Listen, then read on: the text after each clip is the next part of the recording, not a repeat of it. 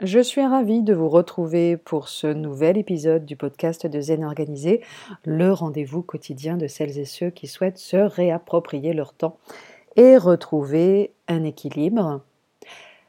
N'avez-vous pas l'impression, en fin de journée ou au moment de vous coucher, que la journée que vous venez de vivre ressemble à peu de choses près à celle que vous avez vécue hier et avant-hier et avant avant-hier, et que votre semaine ressemble grosso modo à la précédente, et à la précédente, et encore à la précédente.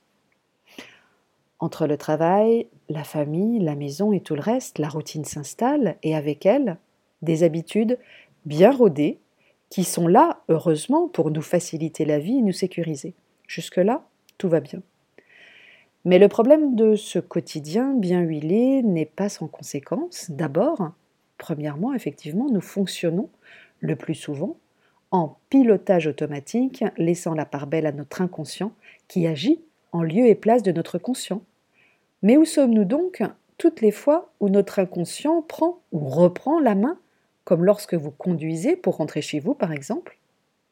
Ne cherchez pas trop loin, votre esprit conscient en a profité pour se faire la malle dans votre passé en ruminant ce qui s'est passé pendant la réunion d'hier après-midi où votre collègue a présenté la énième version du projet Z, ou dans votre futur, proche, parfois même très proche, avec cette fameuse question par exemple oh, Mais qu'est-ce que je vais bien encore pouvoir faire à manger ce soir?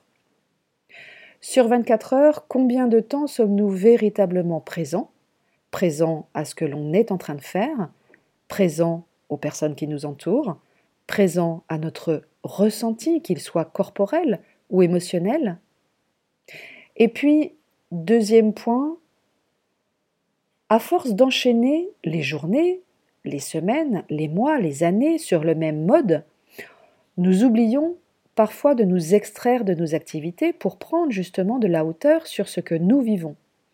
Comment alors savoir si les choix que nous avons fait hier nous correspondent toujours.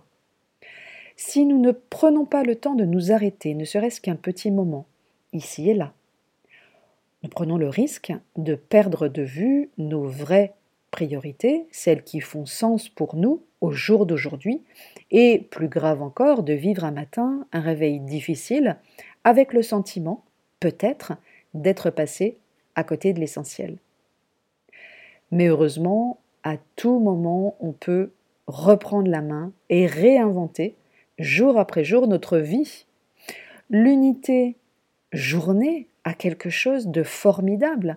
Elle recèle en elle le pouvoir de réécrire notre histoire à tout moment. À chaque nouvelle journée qui s'annonce, on a le choix de changer notre état d'esprit, de modifier nos croyances, d'agir sur nos habitudes, de prendre une ou plusieurs décisions, même minimes, qui pourront, en, fin de course, changer notre vie. En nous levant ce matin et en démarrant cette nouvelle unité, journée, on a fait le choix de décider de la façon dont nous souhaitons justement vivre cette journée.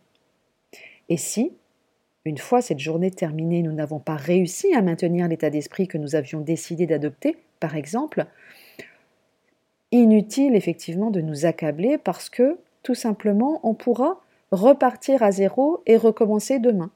Tout reste encore possible parce que aujourd'hui, précisément, est le premier jour du reste de notre vie.